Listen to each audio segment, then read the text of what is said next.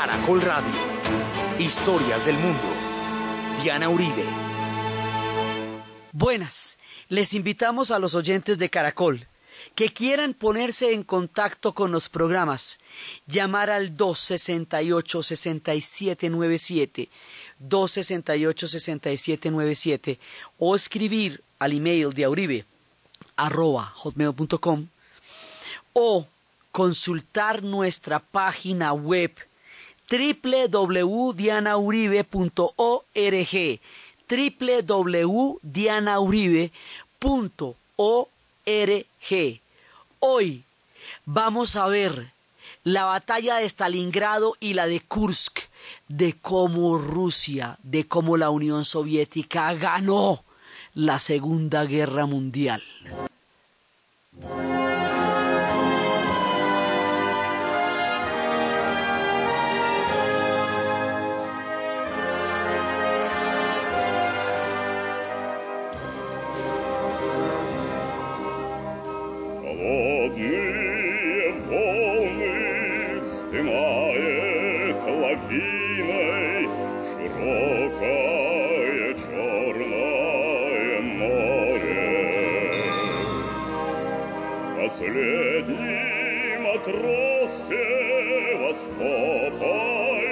here.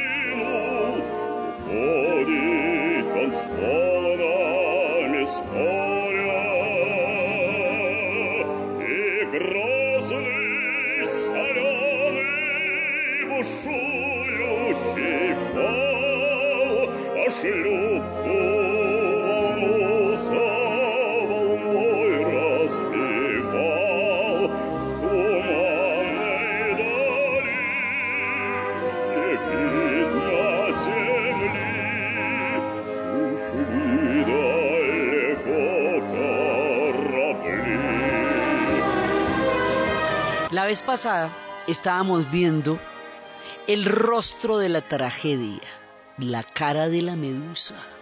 Estábamos viendo lo más aterrador de todo, el cerco de Leningrado y de la melodía de Shostakovich.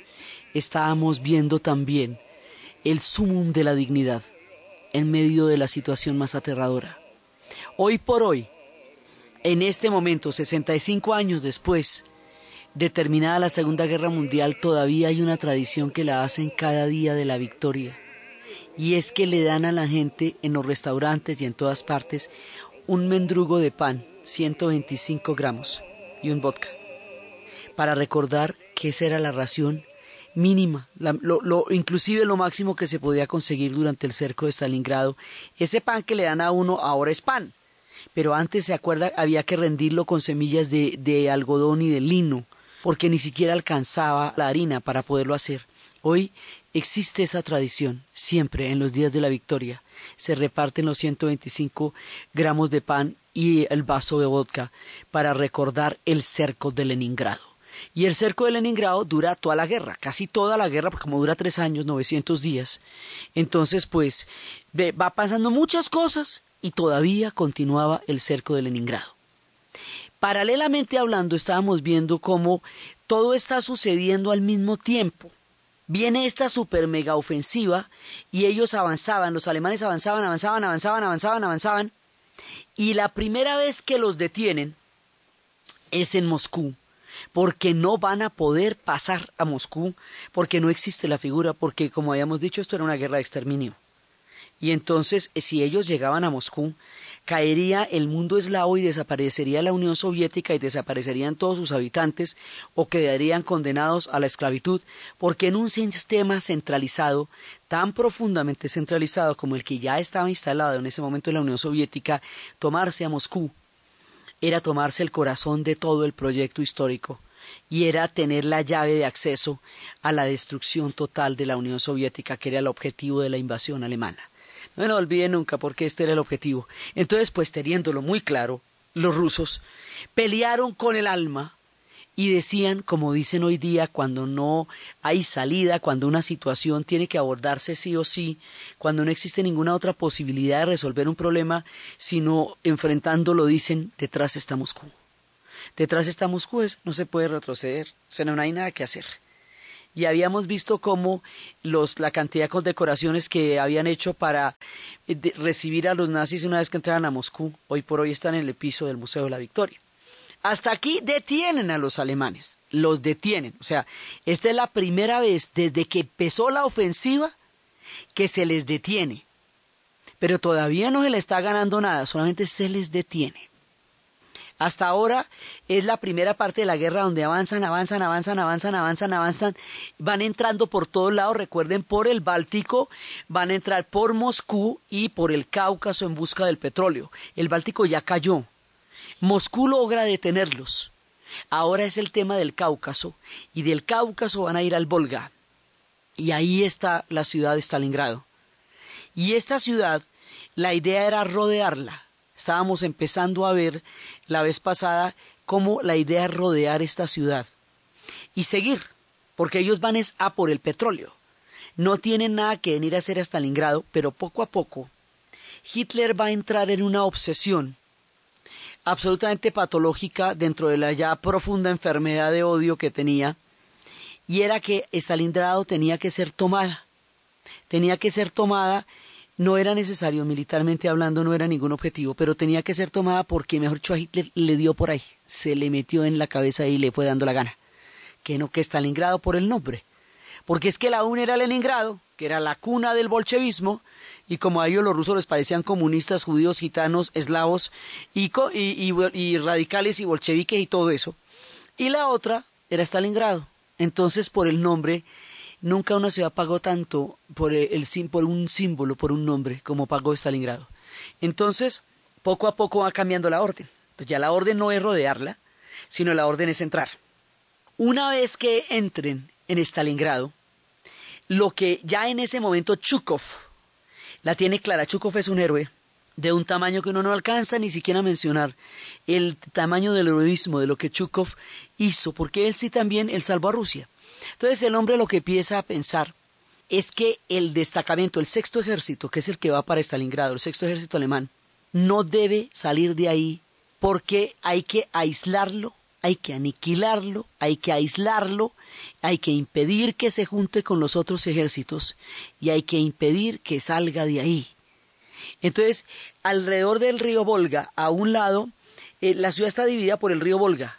Entonces, en un lado estaba el ejército nazi, en el otro estaba el ejército rojo, y el ejército nazi se mete como una oleada fuertísima, una oleada de cuenta como una marea. Entonces la idea es establecer puestos de pequeños grupos de hombres, diga usted 12 hombres, en edificios, que paren la marea, que le vayan quitando fuerza, quitando fuerza, quitando fuerza, hasta que cuando entren en la ciudad ya estén cada vez más debilitados y se vayan alejando mucho más de las líneas de abastecimiento y cuando ya estén dentro de la ciudad, cuando estén completamente metidos en la ciudad, en ese momento se les va a tender un gran cerco, como los van a rodear como haga de cuenta como unas pinzas de cangrejo y van a cerrar el cerco y cuando cierren el cerco los van a enterrar ahí. Ese es el plan de la batalla de Stalingrado. Entonces empiezan a meterse, entonces esta ciudad ha sido bombardeada, por lo tanto está en escombros. Así que los escombros ayudan a que la población se oculte y hacen muy difícil la avanzada de los tanques, que era la manera como los alemanes atacaban, como los nazis atacaban, porque era, era digamos, como la, la técnica de la táctica de la guerra en esa época. Entonces los tanques no pueden avanzar por entre los escombros, pero la población sí se puede esconder. Acuérdese que la población no fue evacuada, lo cual es un crimen aterrador. Entonces la gente va a defender Stalingrado casa por casa. Y al defender la casa por casa y calle por calle, pues esto se va a volver, haga de cuenta, una batalla de trincheras. Porque una batalla de trincheras es precisamente una de esas batallas donde usted llega a un punto muerto, en donde lo que avance ya no significa nada, pero el costo es altísimo. Entonces aquí en lugar de ser el hueco de una trinchera como en la Primera Guerra Mundial, aquí lo que va a hacer es las calles llenas de escombros bajo los bombardeos que habían derruido la ciudad y la gente metida debajo de esto eh, defendiendo casa por casa Stalingrado. Entonces van entrando las tropas alemanas y al ver semejante resistencia en estos piquetes de hombres y en toda la gente, porque toda la población resistió, en ese momento se van debilitando y se van, van teniendo que hacer mucho más esfuerzo para meterse en la ciudad y a medida que van haciendo mucho más esfuerzo para meterse en la ciudad se van a se, se van debilitando muchísimo porque el plan de Zhukov es que como los alemanes entraron en una oleada tan grande es muy ancho el frente donde entraron empiezan a tener debilidades en los flancos porque es muy grande el rango de expansión para la entrada a la Unión Soviética. Y además muchísimas de las tropas que los están eh, que están con ellos son rumanos, son italianos, ya no son alemanes y son tropas un poco más débiles a la hora de la, del combate que las tropas alemanas y eh, eso Chukov se la pilla, digamos, él va viendo por dónde la cosa. Entonces, el objetivo de la batalla de Stalingrado, una vez que se declara, una vez que ella toca, porque, porque la idea era que no se tenía que meter ahí, pero como Hitler le dio por ahí, pues se metieron ahí, es detener el ejército suficiente tiempo para que todas las divisiones del Asia, las divisiones de la Siberia, lleguen a tiempo para poder reabastecer y para poder fortalecer y para poder apoyar la ciudad. Y esto lo dice de una manera absolutamente aterradora. Él dice, con respecto al tiempo que necesitan, para detener al ejército en Stalingrado y así permitir que lleguen las divisiones y los refuerzos y tenerlos allá quietos, él dice, para describir lo que esta acción significa, el tiempo es sangre. Eso es lo que quiere decir, porque cada minuto que pasen en Stalingrado y que no puedan salir de ahí, es un minuto que se, que se van ganando las divisiones que van llegando del Asia para poder abastecer la ciudad y a este sí le tocan los inviernos más tenaces y el invierno va a congelar el río Volga y entonces con esquí van a poder pasar para empezar a dar abastecimiento a la ciudad, mientras que los nazis sí van a quedar aislados y sin abastecimiento. Por eso dicen que la Santa Madre eh, hizo lo que pudo y congeló ese río de una manera tal que sirvió como una ruta. Claro, la gente que entraba a dar abastecimiento a la ciudad murió en grandes cantidades. Muchísima de la gente que muere son los que entran en, esquís con los abastecimientos porque entran en la mitad de la batalla. Eso era absolutamente peligroso. Entonces, dan la orden de no retroceder. No pueden retroceder los soviéticos porque de esto depende que exista la, el, el margen de tiempo para recomponer todos los ejércitos. Sí, habíamos visto que durante la primera parte de la guerra ellos están completamente despistados y no tienen cómo repeler la invasión y eso es lo que genera tantas muertes y eso es un error de Stalin. Y eso después van a tratar de taparlo a la luz de la gran victoria que van a tener, pero no hubiera muerto tanta gente si hubiera habido una planificación y si lo hubieran creído a la Orquesta Roja y al embajador y a todos los signos y no hubiera hecho una purga del ejército como la que hizo. Pero todo eso ya pasó. Ahora Ahora lo que hay es que salir de aquí. Entonces, para salir de aquí hay que empezar a revertir el curso de la guerra. Hay que ganarse el tiempo para que las divisiones lleguen. Entonces, por lo tanto, el ejército rojo no puede retroceder porque de eso depende que se vuelva a articular toda la capacidad de defensa. El ejército nazi no puede retroceder porque Hitler dio la orden de luchar hasta el último hombre y von Paulus le suplicaba que los dejara rendirse, pues que, que, eso no tenía sentido. Pero además tampoco pueden retroceder, porque el que la debe la teme. Después del trato que le han dado a los prisioneros durante toda la ofensiva de la primera parte de la invasión, después de la manera tan indigna como los prisioneros rusos murieron en los campos de hambre y de maltrato, después de la falta de respeto, y de la indignidad con que los trataron, ¿cómo le parece a usted que van a tratar a los prisioneros de Stalingrado? Entonces, por esa razón, el ejército nazi sabe que tampoco puede de ninguna manera rendirse ni retroceder ni salir de Stalingrado. Así que quedan atrapados en una situación que no tiene reversa y calle por calle con los francotiradores. Aquí hay muchas historias alrededor de esto. Hay la historia de un francotirador que era un cazador de ciervos y se va a convertir una leyenda de la ciudad porque él se enfrentaba a los jefes de francotiradores de los nazis y lograba derrotarlos.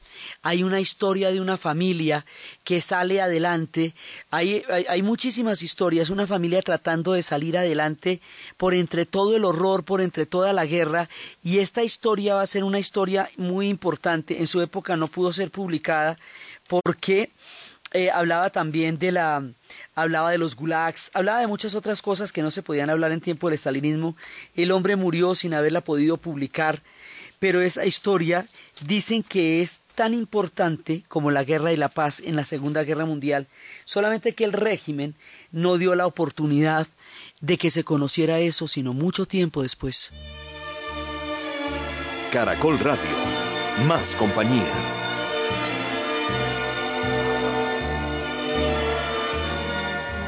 Caracol Radio. Más compañía. меня, и я вернусь.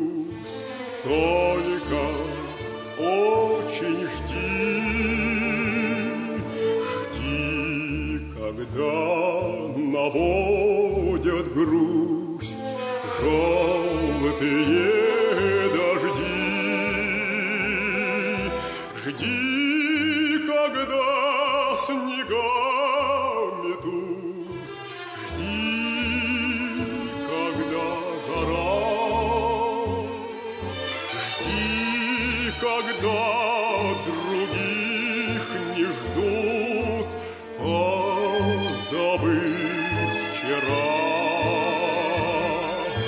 Жди, когда из дальних мест La novela se llama Vida y Destino de Vasily Grossman.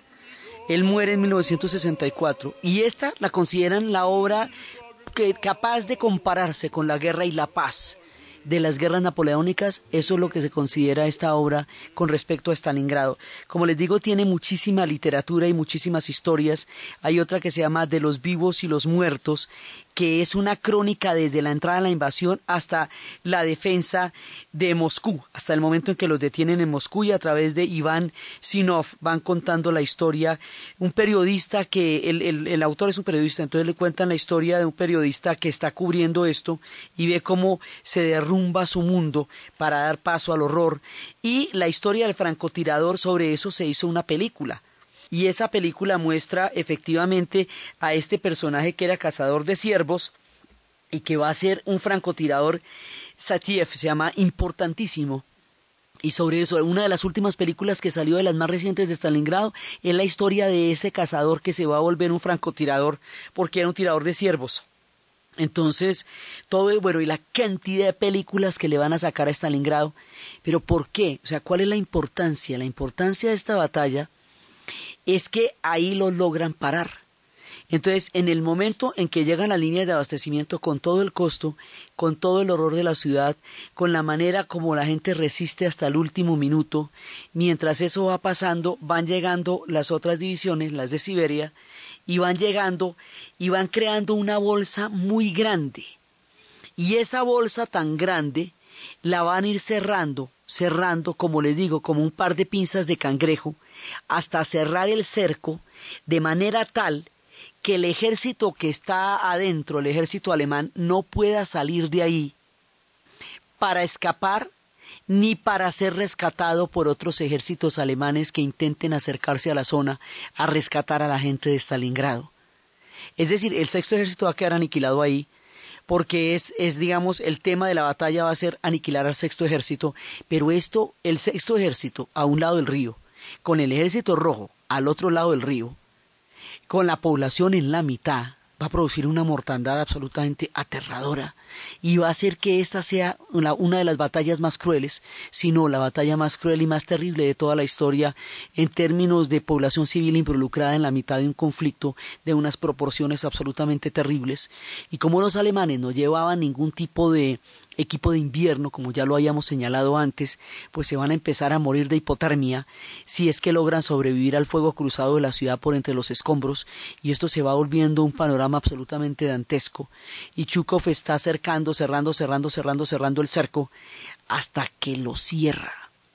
Cuando lo cierra, y cuando se rinde porque es que hay un momento en que van a coger muchísimos prisioneros. O sea, la batalla la ganan con todo el dolor, con toda la, digamos, con toda la fuerza y el sacrificio. Además es muy importante este tiempo porque mientras tanto las mujeres del resto de la Unión Soviética están trabajando en el armamento y están construyendo tanques y van a dos mil tanques y los tanques T-34 se van a mejorar y ya van a poder tener tres tripulantes en lugar de dos. Entonces hay un tipo que está manejando y hay otro tipo que está mirando y hay otro tipo que está disparando en lugar de ser el mismo tipo que hace todo porque así no era eficiente. Antes tenían dos y no era posible. Entonces están haciendo dos mil tanques.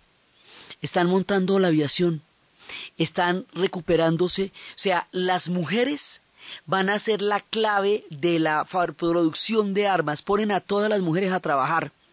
Lo que no pasa en Alemania durante la guerra, porque en Alemania la idea era dar una apariencia de serenidad y de tranquilidad y que ahí no estaba pasando nada. A las mujeres rusas y a las mujeres soviéticas, porque esta guerra la pelean todos. La diferencia son 15 repúblicas que después vamos a ver cuáles eran. Todas las mujeres están aquí en pura produciendo el armamento, produciendo el armamento. Entonces estamos reagrupando los ejércitos, trayendo las divisiones de la Siberia, entrando a la ciudad, reagrupando eh, los mandos de los generales haciendo que las mujeres trabajen y trabajen y el trabajo de las mujeres va a ser absolutamente importante para la producción de todos los armamentos con los que se va a dar la segunda parte de la guerra que ya de aquí en adelante va a ser la victoria.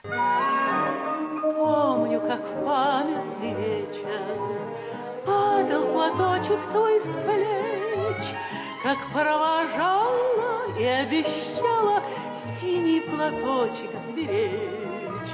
И пусть со мной нет сегодня любимой родной, Знаю, с Львовою ты кизголовою Прячешь платок дорогой.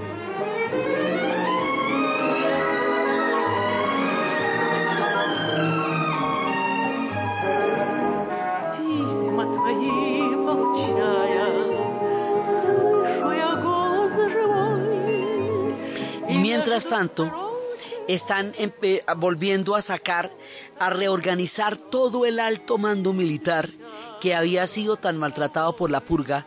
Ya los comisarios no bastan para una ofensiva de este tamaño, se necesita la experiencia y el conocimiento de los estrategas. Pero no solamente se necesita eso, se necesita toda la fuerza de la historia que tienen los rusos, toda, toda, toda, toda, para poderse convencer a sí mismos de que pueden ganar esta batalla. Y para eso van a volver a sacar condecoraciones la Orden de San Jorge, que tanto habíamos hablado de la de la cinta negra y naranja. Van a sacar la Orden de Kutuzov, que fue el, el general que venció a Napoleón.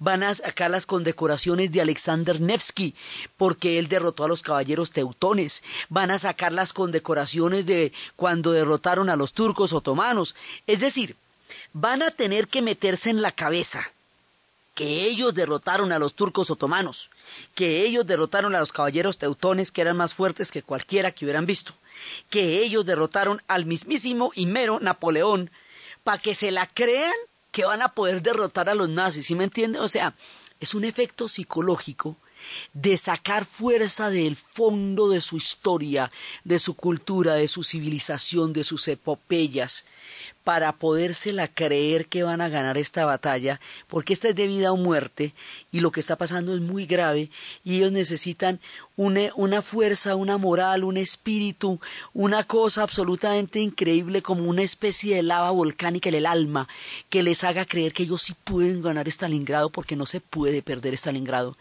Y de ahí es que sacan, eso lo hacen a través de los simbolismos de las condecoraciones y de todas las formas de rememorar las victorias que han tenido en el pasado de acordarse que Rusia tuvo también días malos en otros momentos de su historia y que fue capaz de salir adelante y que ahora lo puede volver a hacer. Para eso se hicieron esas órdenes. Hasta charreteras que se habían hecho de la época zarista y que eran características del ejército blanco y que a los del ejército rojo los mosqueaba un poco, se volvieron a poner, hechos de todo. Eso le echaron mano a todo lo que le sirviera para creérsela, porque aquí primero para podérsela ganar hay que creer en la historia. Un pueblo hace una cosa cuando se la puede creer. Entonces, empieza todo eso, la batalla va a durar seis meses, a ver, hágame usted las cuentas de lo que son seis meses, con francotiradores, por entre los escombros, casa por casa, ventana por ventana, puerta por puerta, con un ejército decidido a triunfar y con otro que no se puede retirar o sea, con gente que no tiene ninguna salida. Y Hitler daba alaridos que quiero que no se rinden, que quiero que no ganan. A él le parecía que eso, que era, eso era así nomás. Y no se atrevían ni a decirle que es que las cosas estaban terriblemente mal. Hasta que finalmente, después de seis meses, cuando cierran el cerco, cuando cierran las pinzas, el ejército, el sexto ejército alemán queda totalmente aniquilado en Stalingrado y ahí quedan cien mil prisioneros y las filas de estos cien mil prisioneros congelados en la nieve van a llegar, van a hacer la resonancia en todas partes menos en Alemania, ¿no? En Alemania no les dijeron nunca porque se supone que habían disparado hasta el último cartucho y muerto hasta el último hombre. Salieron cien mil prisioneros de Stalingrado. Ganaron. ¿Sabe qué quiere decir esto? Quiere decir que la batalla de Stalingrado es la primera batalla de toda la Segunda Guerra Mundial que van a ganar, porque hasta ahora lo único que habían podido hacer con Hitler era resistir a lo máximo, que fue lo que hicieron los ingleses. ¿Sí? La batalla de Tobruk la perdieron, la del Alemán la ganaron, pero la del Alemán no es tan importante en el teatro de operaciones como, como va a ser la de Stalingrado, porque que la de Stalingrado tiene el grueso del ejército. Sí, y todavía no existen los otros frentes, o sea, esto es antes de Italia y esto es antes de Normandía. Entonces, la primera batalla que podemos decir de verdad, verdad, que se ganó contra el ejército alemán y contra los nazis y contra toda la maquinaria bélica de Adolfo Hitler fue la batalla de Stalingrado. Y cuando se gana la batalla de Stalingrado, se sube la moral en todas las tropas, en todo el frente oriental, y eso va saliendo de las fronteras de Rusia y va animando a toda la resistencia y a todos los pueblos ocupados y a todos los pueblos oprimidos y a toda la gente arrodillada, le llegan los ecos hasta los confines de la tierra del triunfo de Stalingrado, y esto cambia el curso de la guerra, y de aquí para adelante esto empieza es de otra manera, y al poder ganar Stalingrado, se pueden ir a liberar a Leningrado, porque acuérdense que todo ocurre al tiempo. Se pueden ir a liberar a Leningrado, que está padeciendo el hambre más terrible, y las divisiones del Báltico, empiezan a retirarse por miedo a quedar atrapadas en la nieve como Stalingrado, y eso hace posible que se pueda romper el cerco de Leningrado y llegue el tren con abastecimientos para darle comida a la ciudad que había padecido lo indecible, y eso permite que el frente oriental se recomponga, que lleguen las divisiones, que salgan los armamentos y que se pueda y haya con qué derrotar a los alemanes. Por eso es tan importante la batalla de Stalingrado, porque hace la diferencia de toda la Segunda Guerra Mundial.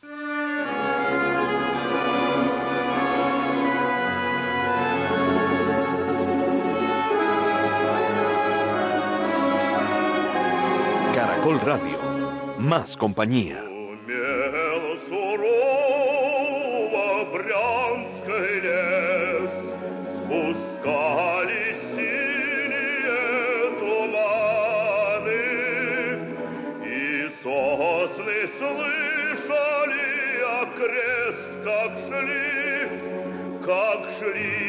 шли тропою партизаны.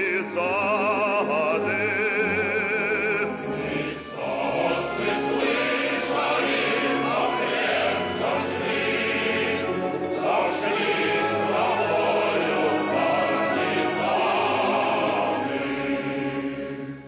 И грозной ночью на врагов Y entonces los ecos de Stalingrado van a cambiar el espíritu de la guerra, porque queda claro que es posible la victoria por primera vez.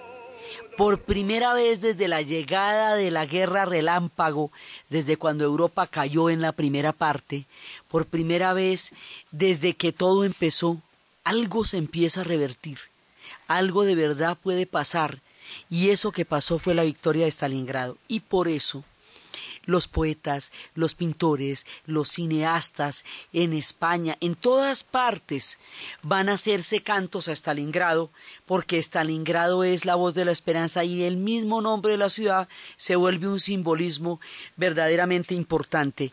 Pablo Neruda va a escribir este poema a Stalingrado. Se llama Nuevo Canto de Amor a Stalingrado y está en, el, en la tercera residencia en la tierra. Yo escribí sobre el tiempo y el agua, describí el luto y el metal morado. Yo escribí sobre el cielo y la manzana, ahora escribo sobre Stalingrado. Y la novia guardó con su pañuelo el rayo de mi amor enamorado. Ahora mi corazón está en el suelo, en el humo y en la luz de Stalingrado. Yo toqué con mis manos la carniza del crepúsculo azul y derrotado. Ahora toco el alba de la vida, naciendo con el sol de Stalingrado. Yo sé que el viejo joven transitorio de pluma, como un cisne encadernado, desencuaderna su dolor notorio por mi grito de amor a Stalingrado. Yo pongo el alma mía donde quiero, y no me nutro de papel cansado, adobado de tinta y de tintero, nací para cantar Stalingrado. Mi voz estuvo con tus grandes muertos, contra tus propios muros machacados. Mi voz sonó como campana y viento, mirándote morir, Stalingrado. Ahora americanos combatientes, blancos y oscuros como los granados, matan en el desierto a la serpiente. Ya no está sola, Stalingrado.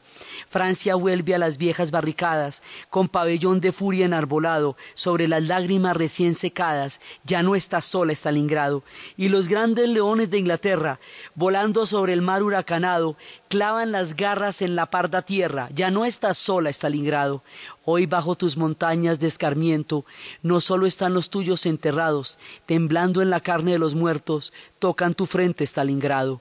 Tu acero de azul orgulloso, construido tu pelo, planetas coronados, tu baluarte de panes divididos, tu frontera sombría, Stalingrado las condecoraciones de que tus muertos han puesto sobre tus pechos traspasados, de la tierra y del estremecimiento, de la muerte y de la vida Stalingrado, la zar profunda que de nuevo traes al corazón de hombres acongojados, con la rama de ojos rojos de capitanes salidos de tu sangre Stalingrado, la esperanza que rompe los jardines, la frol del árbol esperado, las páginas grabadas de fusiles, las letras de luz Stalingrado, la torre que concibes en la altura, los altares de la piedra los defensores de tu edad madura, los hijos de tu piel Stalingrado, y las águilas ardientes con tus piedras y los metales de tu alma amamantados, y los adioses de lágrimas inmensas, y las olas de amor Stalingrado los huesos asesinos, los invasores y los párpados cerrados, y los conquistadores fugitivos detrás de tu centella Stalingrado,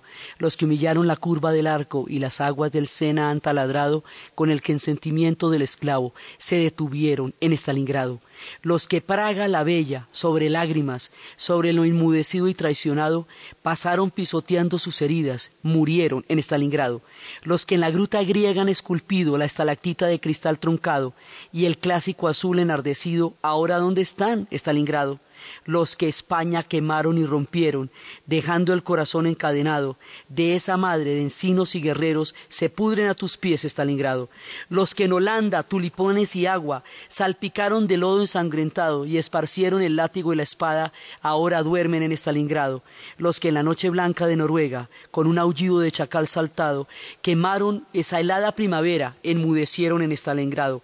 Honor a ti por lo que trae, porque el aire trae, por lo que ha de cantar y ha cantado, honor para tus madres y tus hijos y tus nietos Stalingrado, honor al combatiente de la bruma, honor al comisario de soldado, honor al cielo detrás de tu luna, honor al sol de Stalingrado. Guárdame un trozo de violenta espuma, y guárdame un rifle, guárdame un arado, y que lo pongan en mi sepultura con una espiga roja de tu estado, para que sepan, si hay alguna duda, que he muerto amándote y que me has amado, y si no he combatido en tu cintura, dejo en tu honor esta granada oscura, este canto de amor a Stalingrado. Eso es, digamos, uno de los poemas que va a recorrer el mundo, o sea, de este tamaño es la victoria de Stalingrado. Fue una victoria para el mundo entero, porque eso hizo la diferencia fue la luz al final del túnel, fue el momento en que se dice la guerra se va a poder ganar, es cuando necesitamos abrir otros frentes y ya digamos ya van a empezar en Italia y ya van a empezar todos los otros frentes, pero Stalingrado solita libró esta batalla gigantesca. Stalingrado hizo la diferencia de la guerra. Stalingrado dio la posibilidad de resurgir un mundo que estaba condenado al horror, a la servidumbre y al genocidio y a todas las cosas más aterradoras y terribles que habían pasado y que ahora se veían revirtiéndose por primera vez en las nieves de Stalingrado.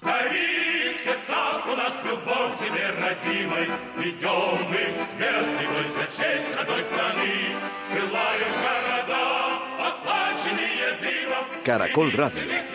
Más compañía. Артиллеристы, зовет отчизна нас. Из многих тысяч батарей за слезы наших матерей, за нашу Родину огонь, огонь. Узнай, родная мать, узнай, жена, подруга, узнай, далекий дом и вся моя семья, что бьет и жжет врага, стальная наша вьюга, что боль мы несем, родимые края, артиллеристы, Bueno, y ahora sí, la cosa es de otro color. Y este impresionante poema de Neruda nos hace un resumen de todo lo que ha pasado, de cómo había caído Holanda, Francia, cómo había caído toda Europa, cómo Inglaterra había resistido, cómo los Estados Unidos ya estaban luchando desesperadamente, cómo todo el mundo había aunado sus esfuerzos para derrotar una maquinaria de muerte tan grande y hasta ahora no lo habían podido hacer, porque hasta ahora la han logrado era parar pero no derrotar. La primera derrota es Stalingrado. Y después de esto, ya se recompone todo el frente oriental. Ahora, hay otra cosa, los alemanes no tienen ni idea que los rusos tienen tanta fuerza. Porque a partir, a juzgar por lo que han visto durante la primera parte de la guerra, creían que estaban exhaustos, creían que estaban era languideciendo y que eso era, era cuestión de rematarlos. Mentiras que no. Pero ellos eran 180 millones en ese momento. Muchísimos más que los alemanes, pero muchísimos más. Esto es un país euroasiático, así que podemos, tenemos divisiones al otro lado. Entonces las podemos traer y las trajimos. El esfuerzo de las mujeres, la disciplina y la eficiencia con que lograron recomponer los tanques, la, digamos, la, la manera como lograron recomponer el ejército, la fuerza de moral que llegaron a tener. Fue tanta la fuerza que en Stalingrado van a, la gente que peleó en Stalingrado le van a repartir entre todas las divisiones del frente oriental para elevar la moral de los hombres por el solo hecho de estar en presencia de alguien que peleó en Stalingrado. En el programa de la vez pasada habíamos dicho que cuando un veterano de Stalingrado, a una hora en sus 90 años, entra a un restaurante, la gente se pone de pie y lo ve pasar y le hace una calle de honor a un veterano de Stalingrado, un hombre que tenga las medallas de Stalingrado, es un héroe porque cada día recuerdan que esos hombres salvaron a la Unión Soviética y que existe la Unión Soviética, existió, y hoy existe Rusia, y existen los eslavos por la batalla de Stalingrado. Y por eso estos hombres son héroes de un tamaño que antes eran muchos y eran fuertes y ahora están muriendo y son viejitos. Pero el respeto que inspira a un veterano de Stalingrado es una cosa que uno no se puede imaginar y es porque a ellos se lo deben absolutamente todo. Entonces la fuerza de moral, cuando ya toda Europa había caído y todo, es lo que le va a dar a esta batalla semejante importancia. Por eso es que la nombran tanto y le hacen películas, y le hacen novelas, y le hacen poemas, y le hacen historias, y le hacen obras de teatro. En el Iberoamericano vino una mostrando desde la ternura infinita de la vida cotidiana el tamaño de la tragedia. Todo es por Stalingrado. Pero Stalingrado es la esperanza, la primera victoria, es el momento definitivo, pero lo que sella la victoria de la Unión Soviética, lo que va a condenar de una vez por todas al ejército alemán, lo que va a acabar con los nazis, lo que va a destruir el corazón de la maquinaria de Hitler, se llama la batalla de Kursk. Es una pequeña ciudad, es una batalla de tanques. Esta batalla se va a dar en verano como para que no se diga que la guerra la ganó el invierno. El general invierno hizo lo suyo. Pero aún hoy día los rusos se ofenden cuando les dicen que la guerra la ganó el general invierno, porque para ellos es restarle importancia y heroísmo al grado de, de tenacidad y de fuerza con que este pueblo se defendió y defendió al mundo. La batalla de Kursk es una batalla de tanques y de aviación. Comparativamente hablando, tiene un esfuerzo bélico tan grande o mayor que el del desembarco de Normandía. Por eso lo hacen solos, los rusos solos. Esta batalla, con los ya habíamos desarrollado los T-34, entonces ahora sí los tenemos para moverlos en Kursk. ¿sí? Hitler le da una pataleta cuando pierde Stalingrado y no se resigna y primero se echa la responsabilidad a él y luego no dice que no, que mentira es que la responsabilidad es de Goering, pero como lo había nombrado su sucesor, pues tampoco quedaba mal. Entonces que no, que eso es de von Paulus y el pobre de von Paulus, que sabía que eso era absurdo y que desde el principio dijo que no había ni siquiera que meterse allá, va a cargar los platos rotos. Entonces no puede haber una derrota más. Hitler manda a decir que no puede haber una derrota más y a ver. Quiere decir esto que todas las divisiones, eh, tropas élites, lo mejor, la reserva en casos extremos, la crema de la oficialidad nazi, los grupos de combate, las Waffen-SS, los doctrinarios, los fanáticos, los más sanguinarios, los más eh, eh, digamos, los más enfervecidos, los más partidarios del proyecto del Tercer Reich, las tropas verdaderamente élites de asalto, las divisiones de los tanques Tiger, de los tanques Tigres, que eran, digamos, como el, el hit de la maquinaria bélica de los, de los nazis eran estos tanques que estaban estrenando para esta nueva etapa, toda la carne al asador, el grueso del ejército todo lo que tienen, lo van a mandar para Kursk.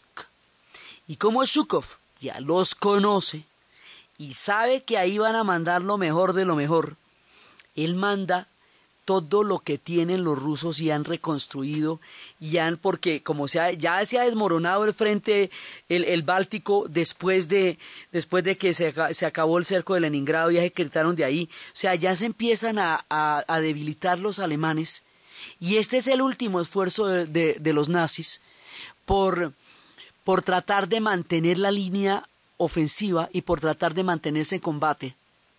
Esta batalla, en verano, para que no se diga que es que hacía frío, contra lo más granado del ejército nazi, contra lo que les digo, las, las, las Waffen-SS, las divisiones así más aguerridas, la van a ganar indiscutiblemente y sin ninguna sombra de duda los soviéticos. La van a ganar de tal manera que le va quedando claro a los nazis que en esa guerra que ellos se inventaron, que es la guerra de tanques, que en ese esquema bélico que, que generó la maquinaria de muerte de la Segunda Guerra Mundial, los soviéticos son mejores que en eso que ellos inventaron, sopa y seco les dieron ese día. Esa batalla de Kursk destruye todo el corazón del ejército nazi. Y de ahí para adelante no van sino a retroceder. Los van echando de para atrás y de para atrás y de para atrás y de para atrás y de para atrás. Hemos de ahí para adelante no vuelven a ver una. No vuelven a ganar una. De ahí para adelante la tiniebla. Entonces, la última fue la contraofensiva de las Ardenas, que cuando estábamos en la Segunda Guerra Mundial hablábamos de, cuando hicimos la serie estábamos hablando de aquellos, ese regimiento de calaveras y de vagos que que para humillarlos los pusieron a recoger árboles de Navidad en las Ardenas y por ahí entró la contraofensiva alemana y ellos decidieron lavar su honor de una vez por todas y dieron una resistencia heroica y pararon la contraofensiva alemana en las Ardenas, ese regimiento eh, de estadounidenses que venía de unos norteños que se rindieron al Tersur y era un batallón de vergüenza que llamaban los, los bastardos de Gascoña. Bueno, esos los pararon en las Ardenas. Entonces, parados en las Ardenas, pues ya no va a haber nada más. De aquí para adelante estoy retrocediendo, retrocediendo, retrocediendo, y esto va a ser hasta Berlín, para que ustedes se vayan imaginando cómo va a ser la caída de Berlín. Sí, o sea, con todo lo que ha pasado, imagínense, pues en el momento en que cae Stalingrado, le dicen a los prisioneros que han cogido después de la derrota, Berlín se va a aparecer a esta destruida Stalingrado. Y con eso mandan una sentencia terrible. A partir de este momento, Berlín está condenado a la destrucción total y absoluta y a la sombra de la historia, porque ya el pacto está hecho. Llegarán por ellos, llegarán a Berlín. Y de aquí para adelante lo que va a hacer el ejército rojo es empujar y empujar y empujar a los alemanes. Ya, digamos, las tropas desaparecieron todas, las más grandes ya desaparecieron, entonces es con los restos de lo que hay porque lo, lo granado, lo más fino ya acabó. Con los restos de lo que hay, los van a, retroceder y los van a hacer retroceder, retroceder, no vuelven a ganar una sola batalla. De aquí para adelante vienen todos los aliados, entra además porque ya todos los esfuerzos bélicos se dispersan, entran los desembarcos de Anzio, entran por Italia y ya se está preparando el desembarco de Normandía. O sea, aquí ya el dulce se les puso a mordisco. Pero la batalla, la victoria, la derrota definitiva del ejército alemán contra las élites, contra lo más granado, contra lo más impactante la hicieron los soviéticos solíticos, con tanques y con aviones. Había más de dos mil tanques en esa batalla. Es la batalla de tanques más grande de la historia. Eso, digamos, tiene pocas miniseries, es una batalla entre soldados, no tiene los dramas de la población civil tan terribles que tuvieron en Leningrado. Pero esta es la batalla que sella verdaderamente la victoria en el Museo de la Victoria, en estas técnicas de dioramas, entre pinturas y, y altorrelieves está la batalla de tanques de Kursk. Kursk fue como se llama ese submarino eh, ruso que se hundió hace unos dos años, tres años, y que tenía un reactor nuclear y que no contaron qué fue lo que pasó y que fue una tragedia. Ese se llamaba Kursk por la batalla de tanques. ¿sí? Y todo el ejército nazi cae en la batalla de tanques. Y todo termina en la batalla de tanques. Con esto, los soviéticos sellan la victoria, la victoria total, la victoria definitiva, porque de ahí para adelante ya es como terminar la guerra. Pero ganarla, la ganaron. Después de los días más terribles después de las horas más asiagas. La batalla de Stalingrado y la de Kursk les va a dar un asiento en la conferencia de Teherán, en la de Yalta y en la de Potsdam. Y es por estas dos batallas que se van a ganar el derecho a repartirse el mundo después de que termine la Segunda Guerra Mundial. Estas batallas los van a convertir en potencias. Estas batallas van a sellar también el curso de la historia de la Unión Soviética. Estas batallas les van a dar el mando de la historia después del sacrificio más inmenso, quedando claro que nadie sacrificó ni sufrió tanto como sufrieron ellos en esta guerra para salir adelante y cómo ganaron. Y esa es la forma como Rusia ganó la Segunda Guerra Mundial. La manera como ellos van a entrar en la siguiente etapa, las conferencias de reparto, la Guerra Fría, la caída de Berlín y todo aquello que vaya a ocurrir después de que quedaron hundidos estos tanques nazis en Kursk y que los soviéticos ganaron la guerra con 27 millones de muertos de los 50 que cayeron en toda la Segunda Guerra Mundial, es lo que vamos a ver en el siguiente programa. Entonces, desde las nieves de Stalingrado, desde el valor de la población, desde el trabajo de las mujeres, desde la genialidad de Chukov, desde el sacrificio inmenso del pueblo soviético, desde el canto de amor Stalingrado, desde la eficiencia de las batallas de Kursk, desde el sacrificio de un pueblo que salvándose salvó a la humanidad en un momento dado de los más oscuros de la historia, y desde la gloria que habría de venir después de tanto dolor y sacrificio que habían vivido en estos tan aterradores de su turbulenta historia en la narración de Ana Uribe, en la producción Jessy Rodríguez y para ustedes feliz fin de semana.